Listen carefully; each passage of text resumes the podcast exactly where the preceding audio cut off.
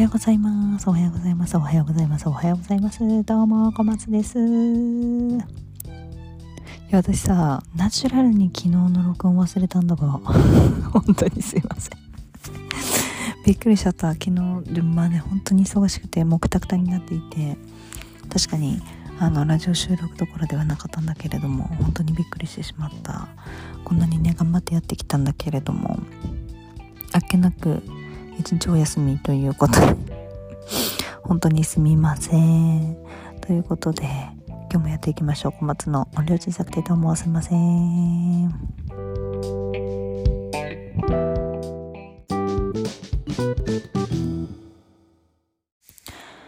いやはやね。あのー、まあさお客様のね相談は大体が恋愛なわけなんだけど、なんかこう、今出会いがなくてね、とか、どうやって出会えますか？とかって、よく伺うんですよ。で、なんかさ、こうさ、人と人との出会いもそうなんだけどさ、今、考えてみたらいろんな出会いがさ、失われてるなっていう言い方は変だけど、どうやって会うの？どうやって知るの？みたいなことが、私は増えたなーってなんか、個人的にね、勝手に一人で思ってるんだけど、どういうことかっていうと、まあ、もちろんその、人間的なね、その出会い、恋愛的な出会いもそうだし、友達の出会い方も、みんなどうやって出会ってんのって思うし、あと、その趣味とかの出会い方もそうだし、あとね、一番思うのが音楽なんです、私。なんかさ、こう曲ね、今ね、TikTok とかでさ、流行ってる曲とかさ、あるじゃん、いろいろ。だけど、なんかこう、昔みたいに、まあそもそもそんなに音楽番組が好きじゃないっていうのもあるんだけど、音楽番組とかを見ないから、なんかなんて言うんだろう。なんかこう、新曲に出会うタイミングがすごく減ったのね。うん。で、Spotify で聴いたりとかもするんだけど、なんか結局洋楽ヒットメドレーとかさ、なんか聞くと、大体知ってるのよ。まあ、当たり前なんだけど。だから、ずっと知ってる曲が来るから、別に新しく学ぶとかでもなくて、でも自分はさ、ほら、こう、カバー曲をね、YouTube で上げてるから、新しい曲をさ、こう練習していきたいわけ、本当は。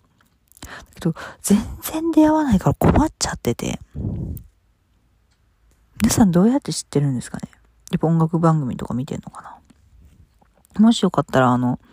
今ね、聴いてるいいよっていう音楽とか、まあ前も言ったかもしれないですけど、教えてほしいです。あとやっぱりその新しい趣味とかも、そうだし、アニメとかもそうなんだけど、もう今さ、やっぱりなんかこう YouTube とかでさ、自分のこう興味あるものしかこう見ていかないじゃないですか。ある種深く深くというか。っ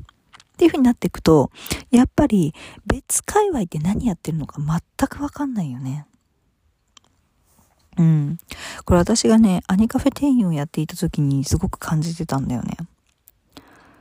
私、ちょうどこう、アプリゲームとかが流行り出したなっていうタイミングまで、アニメートカフェで働いていたんだけども、コスプレとかしてね。で、それまでって、結局、やっぱり週刊少年ジャンプですとか、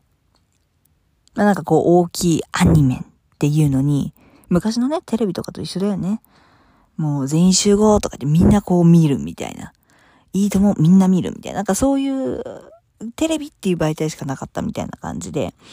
ジャンプ、サンデーとか、今のこの勢いのあるアニメっていうのが、バコンバコンバコンって決まってて、人気どころと言ったらもうこれでしょみたいなのがあったんですよ。もう、なんて言うんだろう。うん、うん、もうスラムダンクの時代、みたいな。配給の時代みたいなね。なんかこう、もちろん他にもあるんだけど、でもやっぱり、主となってるのは、配給だよね、みたいな、そういう時代が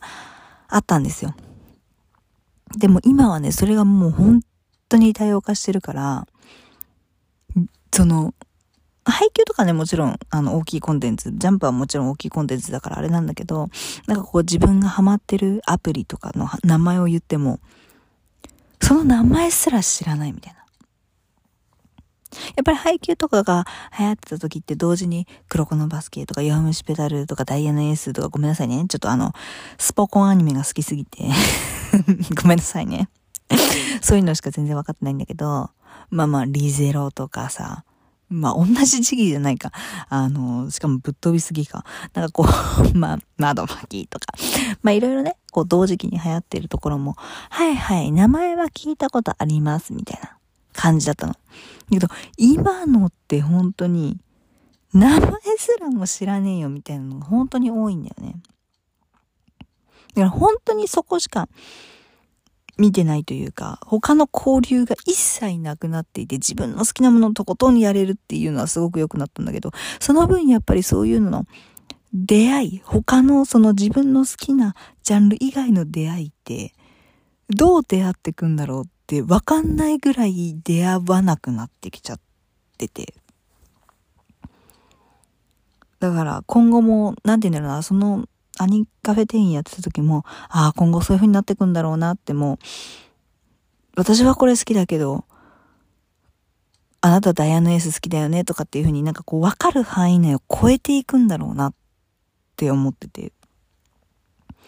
実際やっぱりそういう時代が今